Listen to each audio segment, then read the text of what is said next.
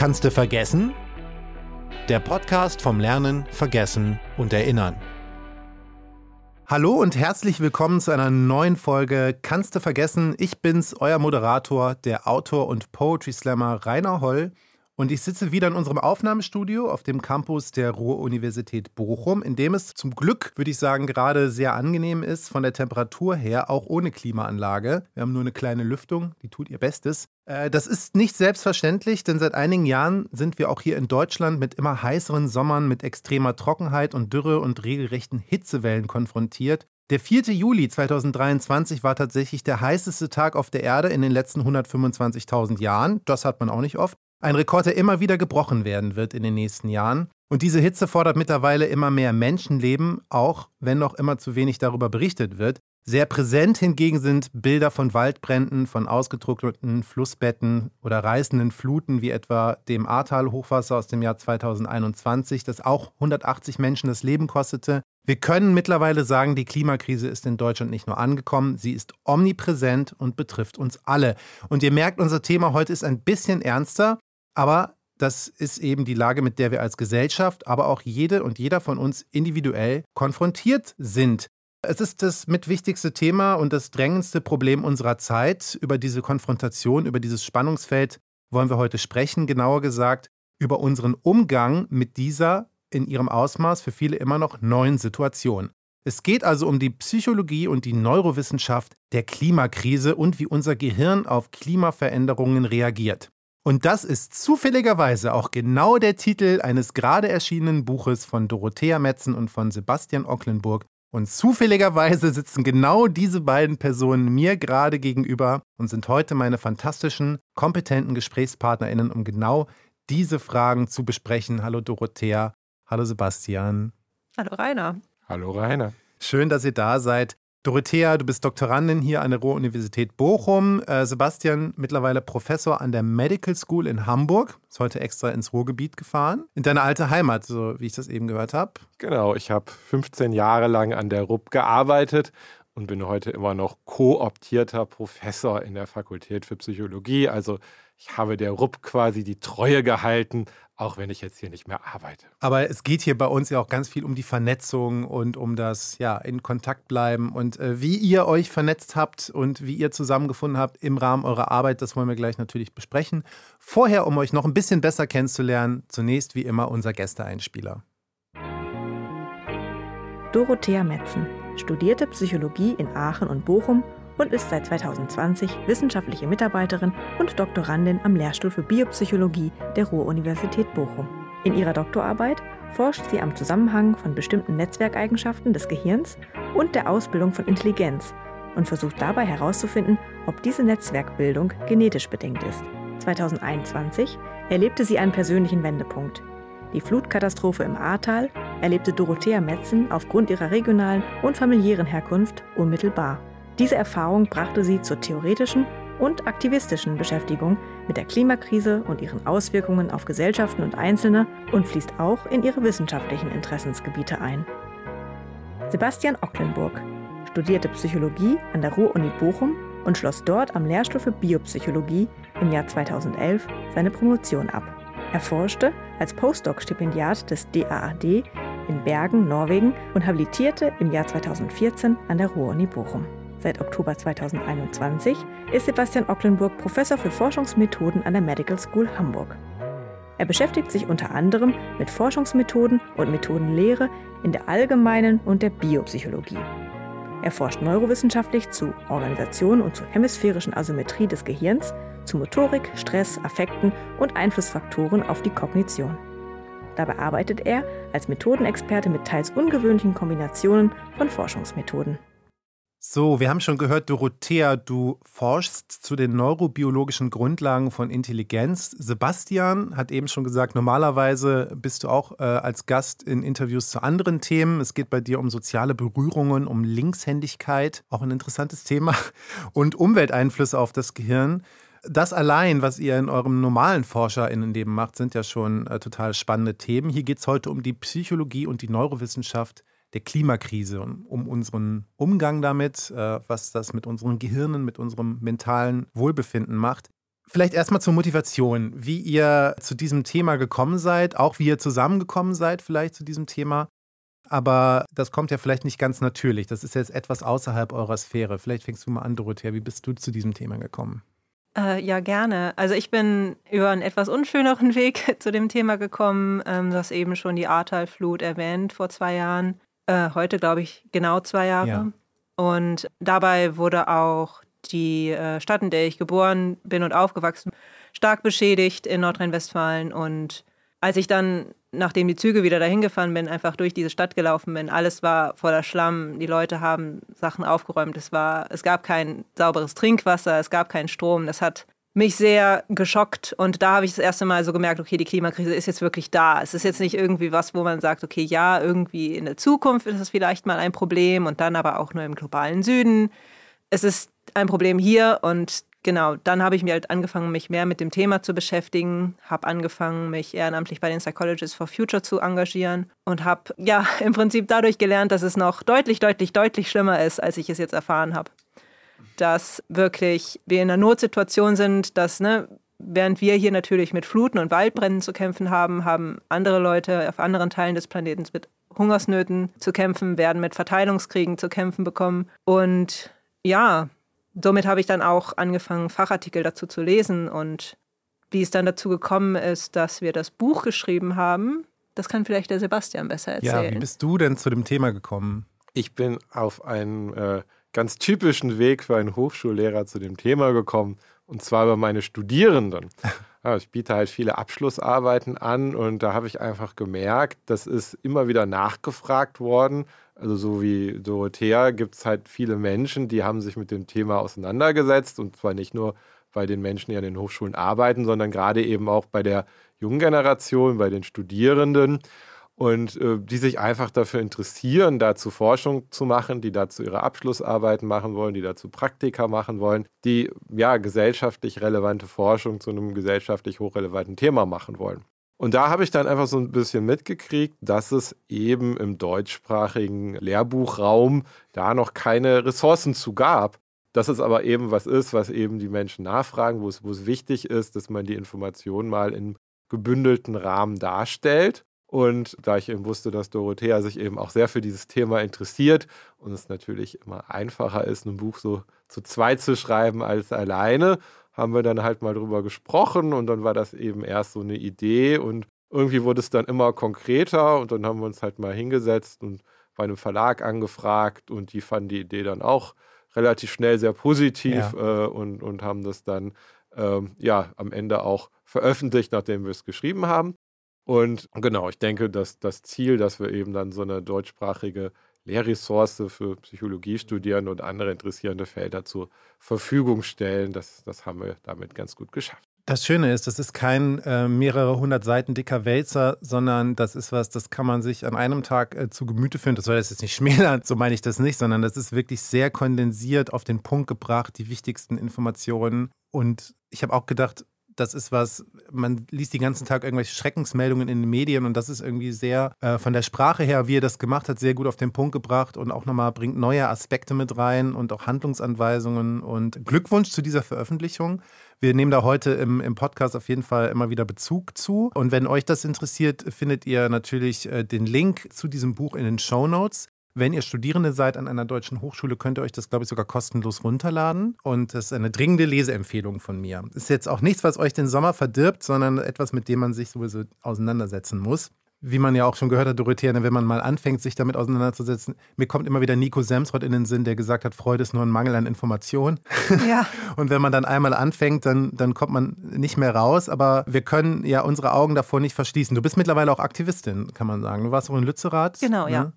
Also du bist jetzt nicht nur als Wissenschaftlerin hier, sondern auch als Klimaaktivistin sozusagen. Genau, im Prinzip bin ich ja durch meinen Klimaaktivismus, habe ich angefangen, das Ganze auch in meiner Arbeit oder in, in die Wissenschaft zu, zu integrieren. Und es ist irgendwie so eine zweischneidige Spur, aber ich finde, man kann es sehr gut kombinieren und ja. Bevor wir in das Jetzt einsteigen, ich will natürlich über den Status quo jetzt reden und was die Folgen denn konkret sind, womit wir eigentlich äh, zu tun haben. Vielleicht ein ganz, ganz, ganz kleiner Blick zurück, Sebastian. Du erforschst ja die Auswirkungen von Umwelteinflüssen auf das Gehirn. Und da spielt der Temperatur auch eine wichtige Rolle.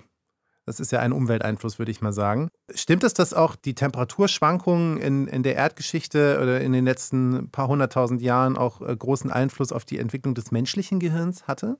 Ja, da gibt es natürlich verschiedene Ideen zu. Und das kann man natürlich jetzt schlecht empirisch untersuchen. Aber es gibt natürlich die Idee, dass es halt ähm, wichtig ist, dass es eine gewisse Temperatur gibt, ne, damit sich eine Zivilisation entwickeln kann. Also in der Mitte der Eiszeit ist dann vielleicht mit der Gehirnentwicklung äh, mhm. nicht so massiv abgelaufen. Es gibt auch die Idee, dass die Verfügbarkeit von Essen da eine wichtige Rolle spielt. Also dass man zum Beispiel genügend Nahrungsmittel äh, suchen kann, die man auch auf eine Art und Weise zubereiten kann, dass das Gehirn eben äh, sinnvoll versorgt wird. Ne? Weil mhm. man weiß, zum Beispiel, menschliches Gehirn ist eines der Energie- hungrigsten Organe, das wir haben. Also etwa 20 Prozent der, der Kalorien, die wir so verbrauchen, werden vom Gehirn verbraucht und das wiegt vielleicht 800 bis 1000 Gramm, also im Vergleich zum Körpergewicht ein relativ kleines Organ. Und äh, da merkt man halt relativ schnell, dass eine, eine, sinnvolle Energieversorgung für das Gehirn von großer Bedeutung ist. Mhm. In der heutigen Zeit kein großes Problem. Also wir kriegen eigentlich fast zu viel Kalorien mhm. äh, jederzeit, wenn wir das wollen. Ähm, aber natürlich in den Zeitraum, in dem sich das Gehirn entwickelt hat, äh, war das ein, ein ganz großer limitierender Faktor. Hm. Und äh, schnelle Veränderungen bringen dann Probleme mit sich. Ich fand das, das Beispiel, was auch in dem Buch genannt wird, von einem Wal, nämlich sehr eindrücklich, der äh, vielleicht weniger die Wahl hat, wo er sich aufhält oder äh, wo er sich dann sein, sein Essen holt. Und diese Gehirne sind ja so entwickelt, dass sie eben, wenn ich das richtig verstanden habe, eben Wärme, also eher dafür sorgen, dass das Gehirn warm bleibt, weil die auch in, in, in großer Kälte quasi funktionieren müssen. Und ich glaube, der Atlantik ist gerade so heiß wie noch nie. Also auch äh, etwas, was sich nicht mehr mit einem Modell hervorsagen ließ. Niemand weiß, was da gerade los ist. Dann sind Gehirne schon äh, mit Problemen konfrontiert, oder? Wenn jetzt so schlagartig diese Veränderungen einsetzen.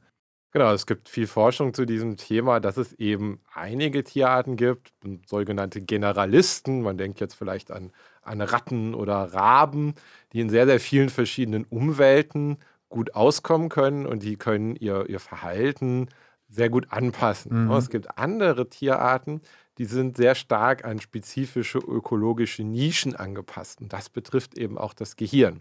Und es gibt zum Beispiel Forschung zu den Walen, wie du das mhm. erwähnt hast, die eben zeigt, dass es hier bestimmte Zelltypen in größerer Menge gibt als bei anderen Säugetieren im Gehirn, die eben darauf hindeuten, dass das halt eine Art Isolation ist. Also man kennt das vielleicht so, wenn man als Mensch in, in sehr, sehr kaltes Wasser springt, mhm. ja, fängt man vielleicht an zu hyperventilieren oder wird sogar bewusstlos. Wenn man sich jetzt überlegt, dass solche großen Meeressäuger halt teilweise hunderte Meter tief tauchen, in relativ kalten Gewässern, da ist es eben großer Wichtigkeit fürs Überleben, dass die Gehirne haben, die eben auch bei solchen niedrigen Temperaturen unter Wasser noch gut funktionieren. Mhm. Und da haben die sich eben über hunderttausende Jahre dran adaptiert, indem die eben solche Zelltypen im Gehirn in vermehrter Form haben, die quasi eine isolierende Fettschicht darstellen. Und wenn man sich jetzt vorstellt, dass es in einem sehr, sehr kurzen Zeitraum dazu kommt, dass diese Temperaturen halt in, in hohem Maße hochgehen, dann kann es eben sein, dass diese überlebensrelevante Anpassung irgendwann gar nicht mehr so positiv ist, ne? sondern mhm. dass es vielleicht sogar irgendwann negativ ist, so wie uns halt vielleicht im Winter eine warme Daunenjacke schützt vor mhm. Kälte und Erfrierung, ist es vielleicht, wenn man die jetzt äh, heute im, im, Sommer in Bochum anziehen würde, eher negativ. Ne? Man, man, überhitzt schnell, man wird vielleicht bewusstlos, wenn man es ja. zu lange macht. Das heißt, ähm, solche Adaptationen entwickeln sich über sehr, sehr lange Zeiträume. Aber wenn sich die Umweltbedingungen in sehr, sehr kurzen Zeitraum ändern, dann gibt es eben Vorhersagen, dass sich das eben zu einem Problem für die Anpassung und Überlebensfähigkeit einer Spezies entwickeln kann. Da kommt kann. die Evolution nicht mit, sozusagen. Genau, so, so schnell klappt das dann nicht. Und wir wissen ja heute schon, dass die Klimakrise auch mit massivem Aussterben verschiedener Spezies einhergeht und einhergehen wird. Da kommen wir später nochmal drauf. Es ist mir wichtig, dass wir das auf jeden Fall auch nicht aus den Augen verlieren. Es geht aber heute auch um den Menschen und auch die mentale Gesundheit von uns Menschen. Die äh, da jetzt auch sehr stark in Mitleidenschaft gezogen wird. Wir haben eben diese extremen Veränderungen. Ich habe eben schon den Atlantik angesprochen. Also wie gesagt, Modelle greifen da nicht mehr. Niemand weiß, was los ist. Also sehr beängstigend, kann man schon sagen. Und äh, ein Feld, was sich jetzt eben damit mit diesen Ängsten dann auch auseinandersetzt, ist äh, die Umweltneurowissenschaft. Ich weiß, dass die Neurowissenschaft eigentlich mittlerweile überall ihre Fühler mit drin hat und alles neurowissenschaftlich betrachtet werden kann. Seit wann spricht man denn von Umweltneurowissenschaft und worum geht es dabei? Kam das irgendwann so auf oder ist es jetzt ein Sammelbegriff?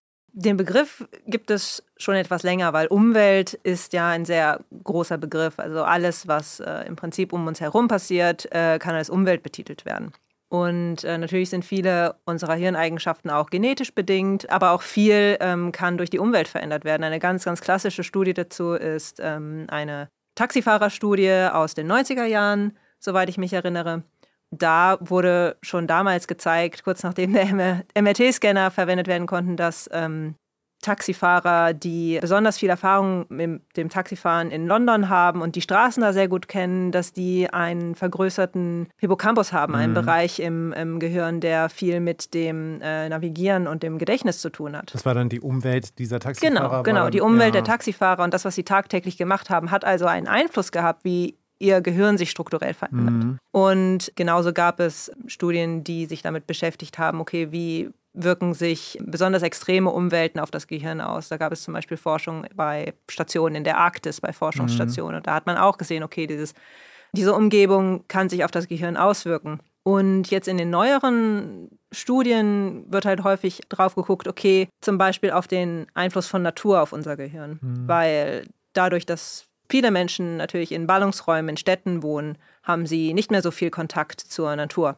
Und das ist eigentlich ja zum Beispiel das, wo wir äh, mentale Gesundheit wieder so ein bisschen aufladen können. Ne? Auf jeden Fall, genau. Ja. Also da gibt es ähm, ganz spannende Studien, zum Beispiel aus einer Gruppe aus Berlin, die haben sich angeguckt, okay, was macht denn eine Stunde Spazierengehen im Wald mhm. aus im Gegensatz zu einer Stunde Spazierengehen in der Stadt in Berlin?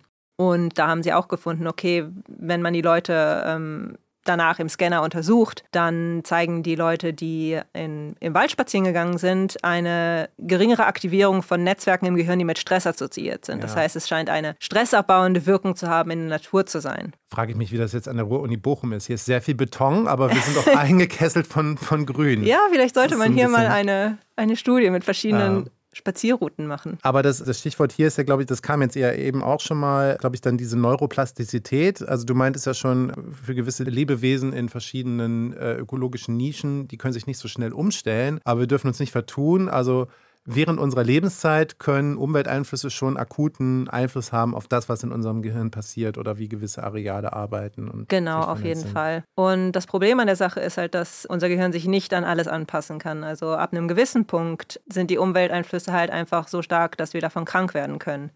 Hm. Und das ist das große Problem von der Klimakrise. Diese Krise, die ja sehr komplex ist, das haben hoffentlich mittlerweile fast alle verstanden. Ist die für unser Gehirn überhaupt fassbar? Oder ist es eher so ein etwas diffuses? Also, also ich rede jetzt auch von sowas wie eine ständige Angst oder ein Stress, den wir, also du hast gesagt, in der Stadt sein äh, kann Stress erzeugen, aber auch eben mit dieser Klimakrise ständig irgendwie jetzt in, konfrontiert zu sein, das kann ja auch so ein Gefühl in uns auslösen. Gleichzeitig ist das so ein globales Problem. Was macht das mit unserem Gehirn? Ist das überhaupt so greifbar für uns? Ich, ich glaube, da gibt es ganz verschiedene Antworten drauf, die auch immer individuell verschieden sind. Also es gibt halt auf der einen Seite natürlich Menschen, die mit solchen extremen Ereignissen konfrontiert worden sind. Also wenn jetzt jemand zum Beispiel in Kalifornien mitgekriegt hat, wie das Haus von den Waldbränden vernichtet wurde, wenn Leute durch Fluten mitgekriegt haben, wie Dörfer vernichtet werden, dann hat man natürlich ganz klar häufig solche klinisch-psychologischen Probleme, also eine posttraumatische Belastungsstörung, Depression, Angststörung. Wir wissen, dass solche extremen Klimaereignisse die Auftretenswahrscheinlichkeit solcher psychischen Störungen sehr stark erhöhen. Und das ist natürlich für die Leute dann was, was sehr Fassbares, Greifbares. Die haben dieses Trauma erleben, die erleben das vielleicht immer wieder. Das ist natürlich so der Extremfall, wo es das Leben eines einzelnen Menschen am, am, stärksten betrifft. Aber es gibt natürlich auch eine ganze Reihe von Phänomenen, wie es das psychische Wohlbefinden von Menschen betrifft, die jetzt nicht direkt von einer Flut oder einem Waldbrand oder ähnlichem äh, betroffen sind. Also zum Beispiel das Thema Klimaangst, mhm. dass viele junge Menschen so dieses diffuse Hintergrundgefühl haben, da, da stimmt irgendwas nicht mit der Welt. Wir steuern hier auf eine Katastrophe zu, äh, auch wenn ich die jetzt persönlich an diesem Moment in, in meinem Leben noch gar nicht so spezifisch spüre. Man kriegt es immer wieder in den Medien mit, also die Rekordtemperaturen, die Waldbrände überall auf der Welt. Und dass das natürlich dann auch die Leute sehr, sehr stark betreffen kann, wenn man immer darüber nachdenkt. Also ich habe zum Beispiel gerade in meinem Labor eine Abschlussarbeit, wo eine Bachelorstudentin junge Frauen befragt, die sich schon im Studierendenalter, also so mit Anfang 20, aktiv dafür entscheiden, dass sie keine Kinder in die Welt setzen wollen. Ja. Weil sie das Gefühl haben, dass das A einfach den Kindern nicht zumutbar ist. Mhm und B, dass es vielleicht auch von der gesellschaftlichen Verantwortung irgendwie schwierig zu rechtfertigen ist. Mhm. Und da habe ich die am Anfang gefragt, also glauben Sie, da finden Sie genug freiwillige Teilnehmerinnen für diese Studie? Also gibt es da wirklich genug Leute, dass wir Forschung dazu machen können? Und ich war äh, ja beeindruckt und auch ein bisschen erschüttert, wie viele Leute sie dann auch tatsächlich gefunden hat, die sich mit dieser Thematik auseinandergesetzt äh, haben. Das waren über 100. Dieser Diskurs, den du da gerade angeschnitten hast, den habe ich auch in meinem Umfeld schon super häufig gehört. Und gut, dass sie dieser Frage nachgeht und das mal erforscht sozusagen. Aber vielleicht können wir ja mal kurz auch sammeln, was wirklich konkrete äh, physiologische Folgen sind, mit denen wir denn jetzt zu tun haben werden in den nächsten Jahren. Vielleicht können wir ja mal sammeln, weil ich denke oft irgendwie so, ja, das betrifft ja dann die alten Leute, wenn die im Sommer nicht genug getrunken haben, dann kippen die mal um oder so. Aber was sind denn jetzt so wirklich die, die konkreten Folgen, mit denen wir auch in den nächsten Jahren zu tun haben werden? Also mental und physiologisch vielleicht. Es ist, wie du sagst, es gibt bestimmte Bevölkerungsgruppen, die sind besonders betroffen von den Auswirkungen von Hitze. Zum Beispiel von ähm, Dingen wie Hitzeschlägen oder von Hitzestress, die tödlich enden können. Besonders betroffen davon sind äh, ältere Personen und Frauen und schwangere Personen, aber auch junge Personen können davon betroffen sein. Und auch für junge Personen kann es tödlich ausgehen, vor allem wenn die Dinge nicht ernst genommen werden, mhm. wenn weiterhin in der Sonne zum Beispiel Sport gemacht wird. Und ähm, auch besonders betroffen sind Arbeiter, die draußen arbeiten müssen, zum Beispiel auf äh, Baustellen. Mhm. Da gibt es schon ganze ja, Leitbücher, was gemacht werden soll, wenn da jemand umkippt. Genau, das sind so die physiologischen direkten Auswirkungen, physiologische indirekte Auswirkungen kommen natürlich zustande, wenn es aufgrund der Hitze und der Naturkatastrophen zu Wasserknappheit kommt. Wir alle wissen, dass It's real. It's real. It can happen to us. Und es wird wahrscheinlich nicht mehr lange dauern, bis auch in europäischen Ländern im Sommer Wasser rationiert werden muss. Mhm. Und das ist halt ein Punkt, wo wir uns alle vorstellen können, okay, wenn der menschliche Körper nicht genug Wasser bekommt, dann mhm. wird es kritisch. Und genauso sieht es natürlich mit der Nahrungsversorgung aus. Wenn mehrere Dürresommer in Folge kommen, kann es durchaus sein, dass bestimmte Nahrungsmittel oder Nahrungsmittellieferketten einbrechen. Nahrungsmittel knapp werden könnten oder auch rationiert werden könnten. Jetzt im Starkregen von vor einer Woche bei dem Unwetter wurden auch wieder Felder zerstört. Einfach durch die Veränderungen, dass es so viel heißer wird, dass Regen in kürzeren und intensiveren Abständen vom Himmel runterkommt sind Lebensgrundlagen, die wir brauchen, nicht mehr sicher. Glaubst du, das ist so die, die erste Sollbruchstelle, die hier irgendwie in Europa uns trifft, so, so eine Ressourcenknappheit? Ich will jetzt hier keinen Spaß.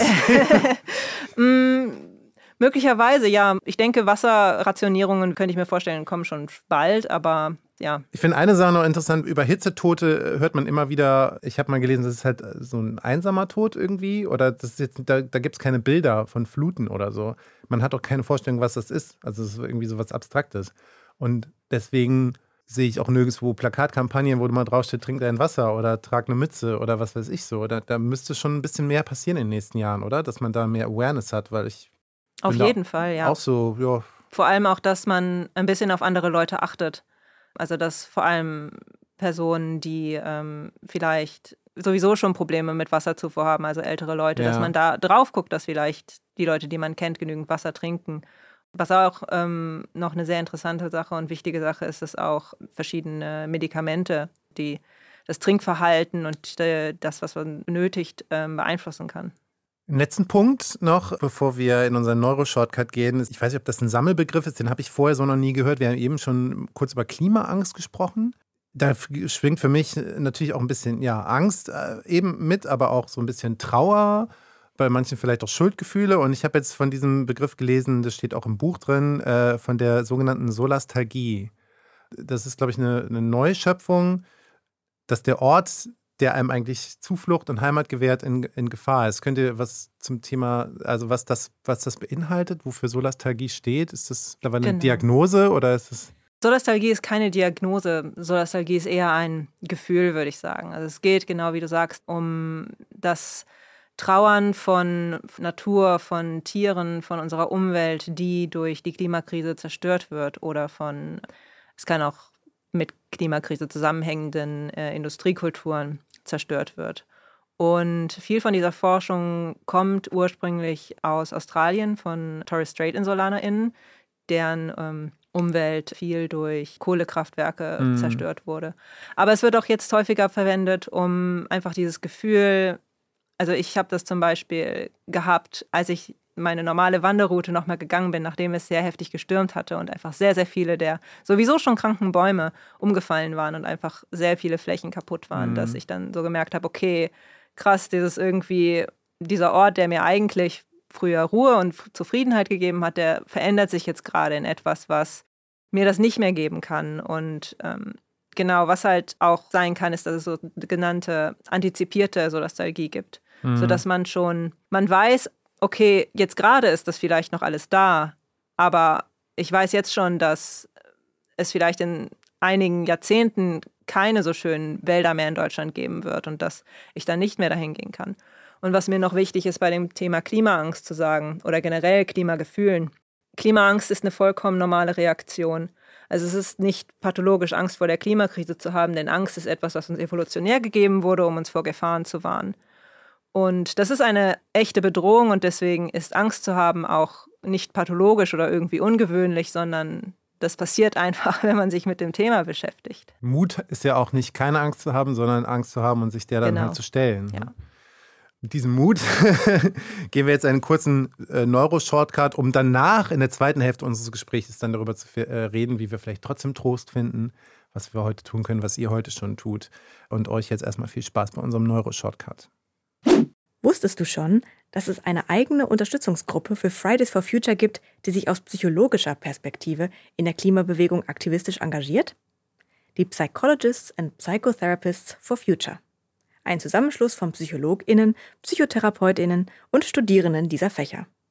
Gegründet im Jahr 2019 und inzwischen deutschlandweit vernetzt und aktiv, arbeitet die Unterstützungsgruppe basierend auf der Annahme, der Klimawandel ist in jedem Fall eine psychologische Krise, was auch immer er sonst noch sein mag. Dieser Satz des Psychotherapeuten Bruce Paulson gibt das Grundverständnis der Psychologists for Future wieder. Denn die klimatischen Veränderungen und unser Umgang damit seien in jedem Fall auch psychologisch grundiert ob im eigenen Erleben, in der Verdrängung, in der Motivation unserer Handlungen oder im gesellschaftlichen Umgang damit. Und in dieser psychologischen Dimension der Klimakrise setzen die Psychologists for Future an, mit therapeutischen, wissenschaftlichen, aktivistischen und informierenden Angeboten und Aktionen. Unter anderem auch in ihrem eigenen Podcast Klima im Kopf. Falls ihr nach dieser Folge mehr zu dem Thema hören wollt. So, jetzt haben wir eben schon viel über den Status quo gesprochen, über auch Ängste, über die sogenannte Solastalgie. Jetzt wollen wir auch natürlich ein paar Lösungsansätze finden, beziehungsweise auch ein bisschen Hoffnung natürlich verbreiten.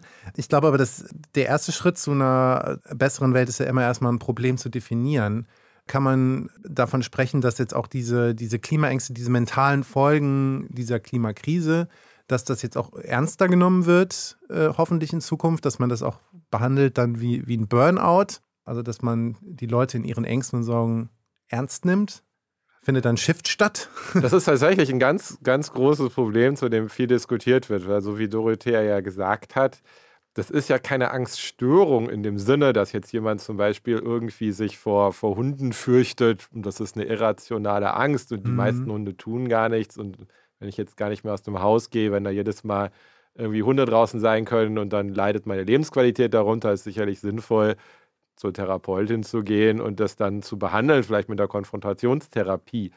Aber diese traditionellen Behandlungsmöglichkeiten für Angststörungen, wo man typischerweise sich immer diesem angstauslösenden Stimulus, diesem angstauslösenden Reiz stellt Also zum Beispiel, wenn man Spinnenangst hat, dann hat die Therapeutin eine ungiftige Spinne und setzt die halt irgendwann mal auf den Arm, nachdem man sich die vorher mal auf einem Bild oder im Aquarium angeguckt hat und dann hat man weniger Angst vor Spinnen.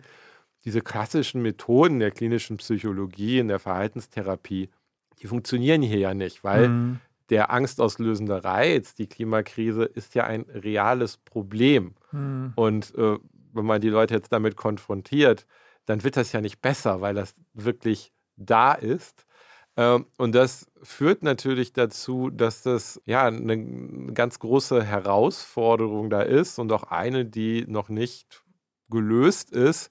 Wie behandelt man solche Patienten? Was, was, was macht man da, um denen Lebensqualität zurückzugeben, wenn das Problem einfach real ist und, und da ist und auch jetzt nicht einfach in den nächsten Jahren wieder verschwinden wird.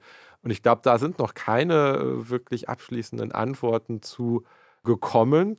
Es gibt natürlich aber Dinge, die man, die man versuchen kann. Also eine Sache ist sicherlich, dass man Leuten das Gefühl gibt, dass sie selber was dagegen tun, also dass man sich vielleicht eine Selbstwirksamkeit, genau, dass auch. man ja sich selber einsetzt für Dinge, die einem vielleicht wichtig sind, dass, dass die Leute sich engagieren in, in Initiativen, dass man vielleicht auch irgendwie auf die Straße geht, dass mhm. man der Politik klar macht, das ist ein, ein wichtiges Thema für die Bürger.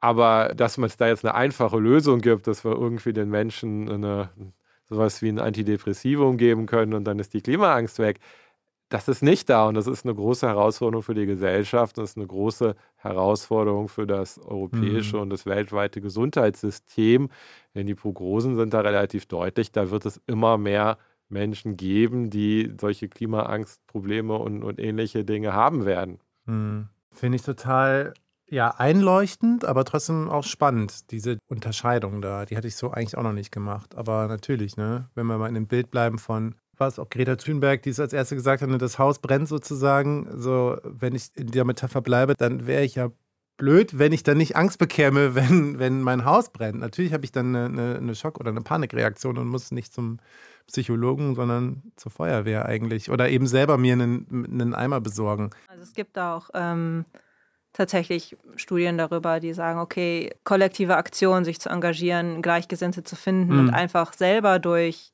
wodurch auch immer, durch Arbeit, durch Aktivismus, durch Kunst, äh, Selbstwirksamkeit zu erfahren, dass das helfen kann gegen Klimaangst und Klima. Klimaangst ist ja auch nicht die einzige Emotion. Ne? Man kann auch trauern. Aber wie ist es bei dir? Also du hast jetzt wahrscheinlich genau. vor zwei Jahren Trauer empfunden. Äh, es ist ein bisschen anders. Also ja. ich würde sagen, bei mir hat es so einen Verlauf. Erstmal hatte ich Angst und diese Angst ist aber relativ schnell dann einer Trauer gewichen. Und ich muss sagen, also um ehrlich zu sein, weiß ich noch selber nicht so richtig, wie ich damit umgehen kann. Ich habe noch keinen Weg gefunden, so richtig komplett damit umzugehen. Aber was mir hilft, ist halt, mich mit Leuten darüber auszutauschen. Zum Beispiel haben wir jetzt hier in, im Ruhrgebiet, machen wir von den Psychologists for Future äh, jeden zweiten Monat so eine Klimarunde, wo wir einfach ein bisschen vorbereiten und über bestimmte Klimagefühle sprechen, uns austauschen können mit anderen Aktivisten. Und da mache ich halt auch manchmal einfach als Teilnehmerin mit und das hilft mir sehr. Und, also Aktivismus ja. ist nicht immer nur irgendwo was sabotieren oder demonstrieren, äh, sondern eben auch untereinander und, und Selfcare ja auch irgendwie, das ist ja wirklich wichtig. Ne? Selfcare ne? ist ein ganz, ganz großer Teil von Aktivismus, vor mhm. allem im Klimaaktivismus. Das ist was, was, das werden wir die nächsten Jahre noch machen. Also mhm. wir müssen wirklich auf uns aufpassen. Also Aktivismus-Burnout ist ein ganz großes Thema und da empfehle ich hier nochmal das Buch Radikale Selbstfürsorge jetzt. Das eine feministische Perspektive von Svenja Gräften. Hervorragende Empfehlung. Genau, also Aktivismus ist so groß und jeder hat einen Platz in der Klimaaktivismus-Szene. Ja. Man braucht wirklich alles. Man braucht Leute, die kochen, man braucht Leute, die organisieren, man braucht Leute, die Meetings leiten. Jeder hat da seinen Platz und das Schöne ist halt, dass es diesen Austausch und dieses Vernetzen und dieses einfach irgendwie nicht mehr alleine sein gibt. Und man braucht WissenschaftlerInnen. Und man braucht WissenschaftlerInnen, ja. Das ist ja hier der Podcast über das Lernen, Vergessen und Erinnern. Jetzt, heute, es geht eigentlich immer auch bei uns um, ums Extinktionslernen. Meistens aus einer Forschungsperspektive. Es geht hier viel auch um Grundlagenforschung. Jetzt ist es so, dass uns die Grundlagen sozusagen ein bisschen wegschwimmen gerade, nämlich die, die Lebensgrundlagen. Und wenn ich jetzt mal aber mir diese Begriffe anschaue, Lernen, Vergessen und Erinnern, dann passt es ja irgendwie doch, denn wir müssen ja gerade ganz viele neue Skills lernen oder auch über unseren Planeten, über unser eigenes Verhalten viel lernen. Wir müssen Dinge vergessen, umlernen. du hast es eben im Vorgespräch auch schon gesagt, Sebastian, irgendwie ist es ja dann doch so, wir müssen doch gewisse Verhaltensweisen gerade extinguieren und uns schneller, als das eigentlich vielleicht von der Biologie vorgesehen ist, äh, gerade anpassen, oder? Naja, es, es, gibt ja das, was man im Englischen immer Habits nennt, also solche Gewohnheiten und so Menschen. Mensch ist ein Gewohnheitstier. Man neigt dann häufig dazu, Dinge so zu tun, wie man das vielleicht selbst von den Eltern gelernt hat. Und da gibt es sicherlich eine ganze Reihe von Dingen, wo man mal ernsthaft drüber nachdenken sollte, dass man da Verhaltensweisen extinguieren will. Also wenn man zum Beispiel mal an die heilige Kuh der Deutschen denkt, das Auto. Oh, da haben viele Familien jetzt nicht nur eins, sondern vielleicht auch zwei oder drei. Ja. Also ich persönlich bin zum Beispiel nur mit dem Fahrrad unterwegs, ich habe gar kein Auto und äh, ich komme auch klar im Leben. Und äh, ich denke, da, da gibt es ja viele Dinge, wo man auch mal ganz kritisch hinterfragen kann, muss das jetzt wirklich sein, ne, dass ich jetzt irgendwie noch den zweiten SUV kaufe? Oder gibt es da vielleicht auch Alternativen? Und ähm, da gibt es eben Dinge, die man, die man vielleicht vergessen sollte. Und es gibt natürlich auch Dinge, die man, die man neu lernen kann, was einem manchmal wirklich schwerfällt. Ne? Das zeigt einem dann die Extinktionsforschung ja häufig. Ne? Also, dass man mhm. selbst, wenn man Dinge durch ähm, Extinktion verlernt hat, dann sind die ja immer noch so ein bisschen da und man lernt dann häufig nur mhm. neue, neue Sachen. Aber ich finde das persönlich zum Beispiel ganz, ganz interessant, wenn mal jemand hingehen würde und diese Grundlagenforschungsaspekte, die sich auch häufig so ein bisschen den Vorwurf gefallen lassen müssen, man ist da in so einem Elfenbeinturm. Mhm. Wenn man da mal schauen würde, hm, wie kann man das gesellschaftlich äh, relevant anwenden, wie kann ich vielleicht mit solchen Erkenntnissen, die ich dann grundlagenwissenschaftlich über Extinktionslernen gewonnen habe, was dazu beitragen, dass man vielleicht klimaschädliches Verhalten also, dass Leute vielleicht gerne auf Kreuzfahrten gehen mhm. oder ähnliches, was, was halt nicht so optimal ist, äh, extinguieren und vielleicht einen Fahrradurlaub in Deutschland stattdessen genauso gut finden, äh, langfristig auf breiter Ebene in der Gesellschaft umsetzen. Und ich denke, da gibt es auch einen ganz klaren Arbeitsauftrag an die Kollegen und Kolleginnen, die, die eben in dieser Grundlagenforschung arbeiten, dass man rausguckt aus dem Elfenbeinturm. Der hat auch Fenster. Ja. Und dass, dass man mal schaut, vielleicht kann man diese Dinge eben auch auf gesellschaftlich übertragbare Zusammenhänge äh, übertragen. Und das ist ja wichtig. Ne? Die Uni ist ja nicht isoliert von den Menschen, von mhm. der Gesellschaft. Wir haben als forschende Menschen natürlich auch einen Auftrag dazu beizutragen, dass das Leben und in dem Fall vielleicht auch Überleben der Menschen besser und, und einfacher zu machen. Ja, da, da muss ich direkt einhaken oder nochmal nachhaken. Das ist ja, glaube ich, auch das alte, so eine quasi Huhn- oder Ei-Debatte sozusagen. Äh, das ist eine globale Krise, mit der wir konfrontiert sind. Das war eigentlich auch so ein bisschen die Frage, äh, der Punkt, auf den ich eben abzielte, ob unser Gehirn das eigentlich verarbeiten kann. Weil wir immer, das hatten wir im Podcast auch schon häufiger, letztlich irgendwie noch so ein Steinzeitgehirn haben, was auf so einer Dorfebene gut funktioniert. Diese Vorstellung einer globalisiert vernetzten Welt eigentlich hier oben gar nicht so richtig so greift.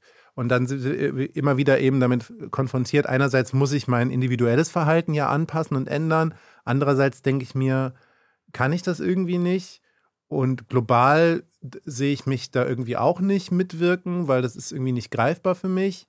Und dann klinke ich mich irgendwie komplett aus. Also das ist so diese Scherung. Gleichzeitig muss, muss ich aber ja auch, oder wir müssen gesellschaftlich, hast du jetzt gesagt, irgendwie auch ganz viel lernen es muss jeder selber was machen, aber irgendwie äh, erwische ich mich selber dabei, wie ich dann sage, ja, ehe die Konzerne sich nicht irgendwie bewegen, bringt es ja nichts, wenn ich jetzt meine Zahnbürste aus Bambus habe. Hm. So, wo ist da die Wahrheit? Kann man wahrscheinlich nicht so einfach beantworten. Ne? ich glaube, Wahrheit sagen ist immer schwierig, aber es ist auf jeden Fall. Also die Psychologie befasst sich natürlich, weil es Psychologie ist, immer viel mit dem Individuum.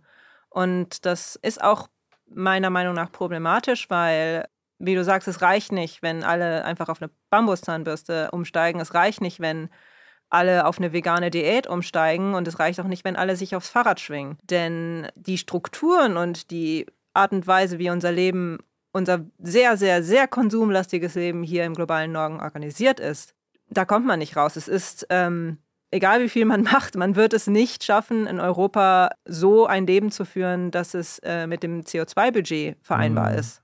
Einfach weil ähm, die Strukturen hier komplett nicht darauf ausgelegt sind, ressourcenschonend zu sein. Und deswegen ist es meiner Meinung nach eine Mischung. Wir brauchen auf jeden Fall politische Bereitschaft und Handlungen, und zwar sehr schnell. Es ist aber leider auch so, dass es im neuesten IPCC-Bericht, der beginnt mit einem Satz, der eigentlich das Wichtigste ist, nämlich dass die Emissionsraten in den letzten 30 Jahren weiter steigen und nicht sinken. Und der IPCC berichtet den Regierungen dieser Erde jetzt schon wirklich sehr lange, mehrere Jahrzehnte. Das heißt, die Leute sind eigentlich informiert, hm. aber es mhm. passiert nichts. Das heißt, es ist so die Frage, okay, wenn nichts von oben kommt, dann muss es eben von unten kommen. Und da sind wir zum Beispiel beim Thema so etwas wie soziale Kipppunkte. soziale Kipppunkte. Soziale Kipppunkte. Nicht die, Nicht die Kipppunkte, genau, Gletscher oder der Amazonas, sondern soziale Kipppunkte. Darunter versteht man im Prinzip, dass wenn eine gewisse große Minderheit in einer Gesellschaft ein Verhalten oder einen Status quo angenommen hat, mhm. dass dann, wenn dieser soziale Kipppunkt erreicht wird, Ah, das hatten ja. wir, glaube ich, schon mal im Podcast sogar in der ersten Staffel, wenn ich mich recht erinnere. Meine Redakteurin runzelt die Stirn. Aber ich glaube, äh, genau, das Prinzip, genau. es müssen nicht alle barfuß vegan genau. als blaue Engel durch die Gegend laufen, sondern eine gewisse Gruppe an Menschen und gibt es auch eine mathematische Berechnung und dann. Man sagt, also in der Forschung wird häufig von 25 Prozent gesprochen. Das heißt, wenn diese Marke von 25 Prozent erreicht ist, dann kommt im Prinzip so ein Selbstläufer, so ein rollender Effekt zustande, sodass der Rest der Gesellschaft dann nachzieht. Ich habe auch mal gehört, 24 Prozent der Deutschen wären bereit, rechte Parteien zu wählen. Das habe ich auch gehört und das habe ich auch in der Tagesschau gesehen. Ja, ist wiederum, naja, aber wir wollten ja in dieser zweiten Gesprächshälfte etwas positiver bleiben. Wir haben eben schon gehört, äh, wir, wir gucken aus diesem Elfenbeinturm raus. Er hat Fenster. Gibt es schon gerade Zusammenschlüsse von, von Leuten aus der Wissenschaft, aus der Pflege, Ärzte, PsychologInnen, die sich mit dem Problem beschäftigen? Gibt es Initiativen, gibt es Forschungsfelder gerade? Also was passiert gerade aus eurer Sicht? Also ich habe das Gefühl, dass wenn ich jetzt mal auf die Wissenschaft schaue und also ich bin nicht so viel im, jetzt im Gesundheitssystem unterwegs, mhm. aber wenn ich so auf die Wissenschaft schaue, habe ich schon das Gefühl, dass immer mehr Leute wirklich sagen, okay, wir haben jahrzehntelang gewarnt. Eigentlich ist unser Job als Wissenschaftler nur das Wissen zu generieren. Mhm. Und die Kommunikation und das Handeln ist dann Sache der Medien und der Regierung, aber daran scheitert es halt. Und viele WissenschaftlerInnen gehen jetzt mehr in direkte Aktionen, das zum Beispiel mit Gruppen wie Scientist Rebellion oder Extinction Rebellion oder auch ähm, in Zusammenschluss mit der letzten Generation sind immer mehr Wissenschaftler, die sich dahinter stellen und sagen, ja, wir sind hier in einem Notfall und wir müssen uns auch so verhalten wie in einem Notfall. Denn mhm. wenn wir als WissenschaftlerInnen die Krise verstanden haben und die die Paper lesen können mhm. und die sich damit beschäftigen können. Wenn wir uns nicht verhalten, als wäre es gerade eine Notsituation, warum sollten Leute, die keine Wissenschaftlerinnen sind, sich so verhalten?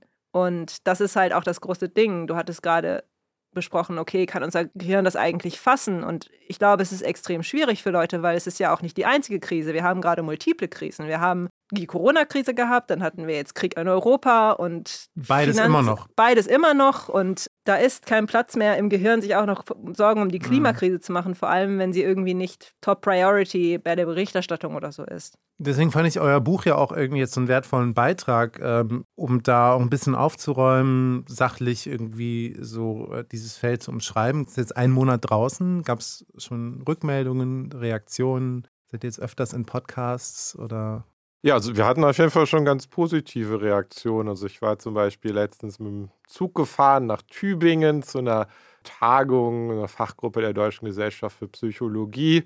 Und dann habe ich einen Kollegen getroffen im Zug und wir sind ins Gespräch gekommen und der meinte dann, Mensch, also meine Studierenden, die haben nachgefragt, dass wir eben eine Lehrveranstaltung machen zur Psychologie der Klimakrise, aber ich finde kein gutes Lehrbuch.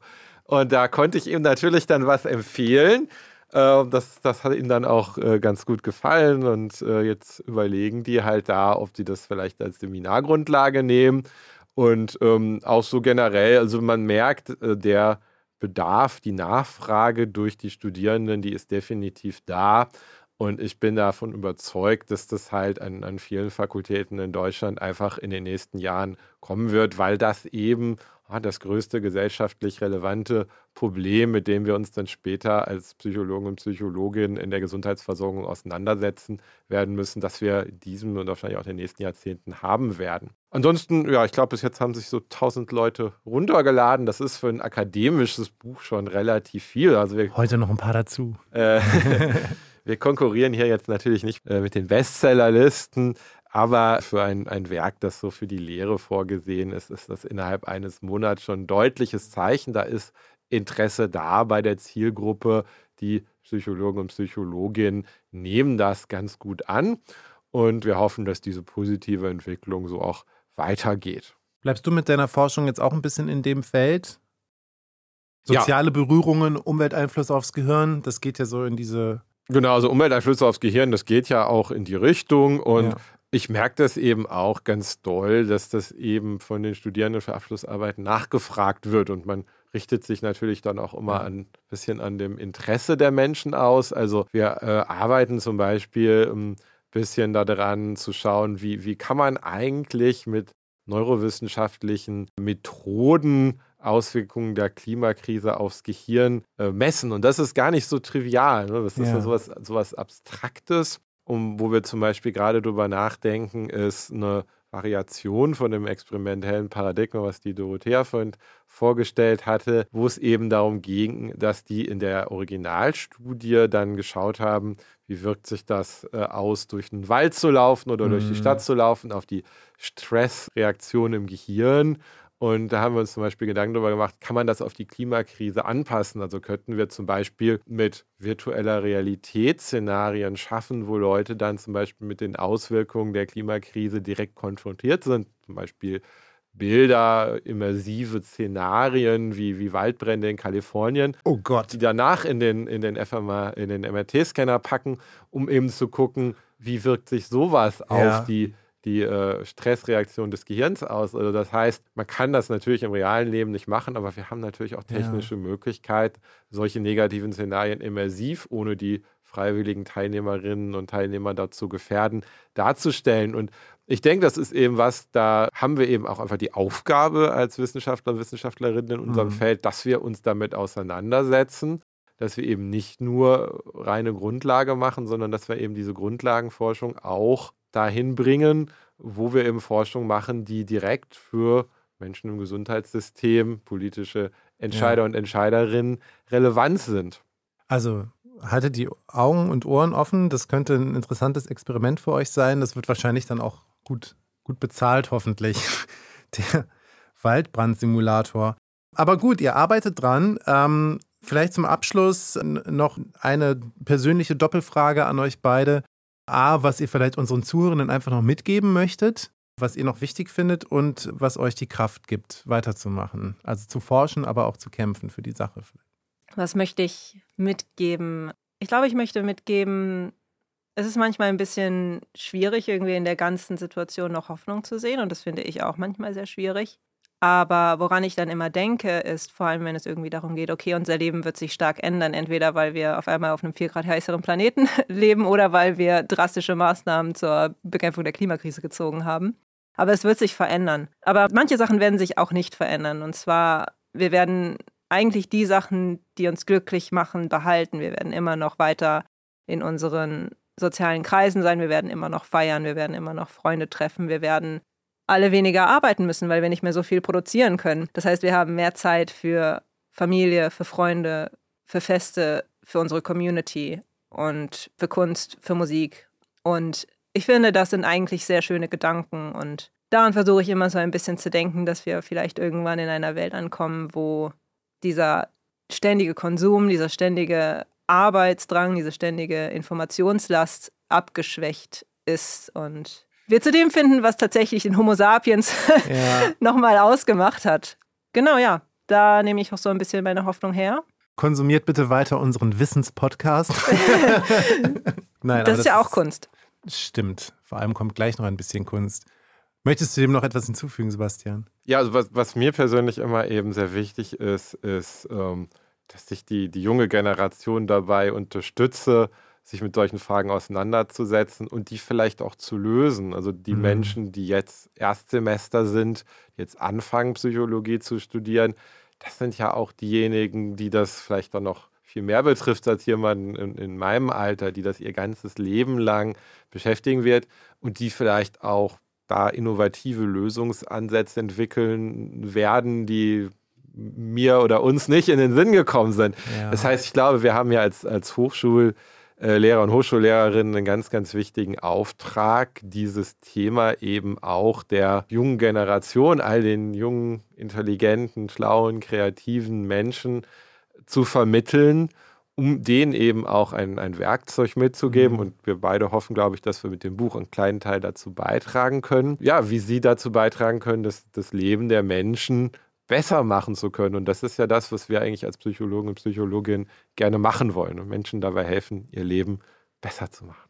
Oh, das waren zwei wunderbare Schlusswörter von euch beiden. Ich glaube, was ich auch äh, nochmal mitgenommen habe, ich bin auch eigentlich ein klassischer Verdränger oft, dass das nichts bringt dass wir uns diesen unangenehmen Dingen auch stellen müssen und dass sie nicht overwhelming sein müssen, sondern wenn man eben in den Austausch tritt, darüber redet und sich dann mit beschäftigt, nicht in so einem Panikmacher-Modus, sondern in einem Modus, der irgendwie produktiv ist. Das ist das, die einzige Möglichkeit, die wir haben. Wenn wir es verdrängen, wird es uns irgendwann überwältigen. Und deswegen auch nochmal an euch diese Literaturempfehlung, die Psychologie und die Neurowissenschaft der Klimakrise und wie unser Gehirn auf Klimaveränderungen reagiert von Dorothea Metzen und Sebastian Ocklenburg. Jetzt erschienen im Springer Verlag. Der Link dazu auch bei uns in den Show Notes. Es ist ein schöner kleiner Sommerread. Danke, dass ihr heute da gewesen seid, eure Gedanken mit uns geteilt habt und euer Wissen. Schön, dass ihr da wart. Vielen Dank für die Einladung. Vielen Dank für die Einladung. Gerne. Auch danke an euch, ihr lieben zuhörenden Menschen, dass ihr wieder eingeschaltet habt. Auch im nächsten Monat gibt es natürlich eine neue Folge. Kannst du vergessen? Ich freue mich auf euch und jetzt, wie immer, für euch kommen wir zur Kunst und zu meiner lyrischen Zusammenfassung. Viel Spaß damit und bis bald. Tschüss. Wir leben als Menschen seit jeher in einer sich stetig verändernden Welt. Und leider ist nicht alles das, was sich wandelt, auch so etwas, was uns gefällt. Wir schauen oft weg, wenn die Nachrichten, die unser Klima betreffen, uns stressen. Doch zu glauben, dass Krisen sich selber auflösen, ist naiv und ein bisschen vermessen. Was wir scheuen, ist schlicht das Gefühl von der Angst, die uns trifft, wenn wir offen auf unsere Welt schauen. Doch dieser Prozess ist normal und Gefühle natürlich, wir sollten sie keinesfalls wegsperren. Egal ob Melancholie oder Solastalgie, egal ob Trauer, ob Wut, ich weiß, all das tut weh und obwohl es am Ende ein ganz schwacher Trost ist, vergiss bitte nie, dass du nicht allein im Boot sitzt. Die Wissenschaft schläft nicht, hat das Thema erkannt. Schaut auf die ganze Gesellschaft von der Mitte bis zum Rand, egal ob ArbeiterInnen oder ältere Menschen, egal ob ganz junge Peoples, jeden kann es betreffen. Weil Klimakrise jeden trifft, uns allen echt zu schaffen macht. Zum Glück gibt es zu diesem Zweck die Umweltneurowissenschaft. Und die sagt beispielsweise, nicht jedes Gefühl, das man hat, nicht jede Angst, die man spürt, ist gleich pathologisch. Dass man Panik empfindet, wenn das eigene Haus brennt, ist nicht krankhaft, sondern einfach nur logisch. Doch den Einfluss der Krise auf mentale Gesundheit, den darf man nicht unterschätzen. Vom diffusen Gefühl bis zur lähmenden Angst ist es schwierig, den Stress zu bemessen. Darum ist es auch wichtig zu wissen, dass jeder Mensch heute schon selbst etwas tun kann. Das Gefühl, nicht mehr tatenlos den Dingen zu harren, fühlt sich empowernd und einfach nur gut an. Sich zusammenzuschließen, über Ängste zu reden, aber auch über konkrete Maßnahmen, ist bestärkend für die Psyche und fördert Gemeinschaft und man kann dabei sogar auch Spaß haben. Es gibt keinen einfachen Weg aus der Krise. Doch das soll uns vom Handeln nicht abhalten. Es trotzdem zu tun lautet unsere Devise und dafür da braucht es Zusammenhalt.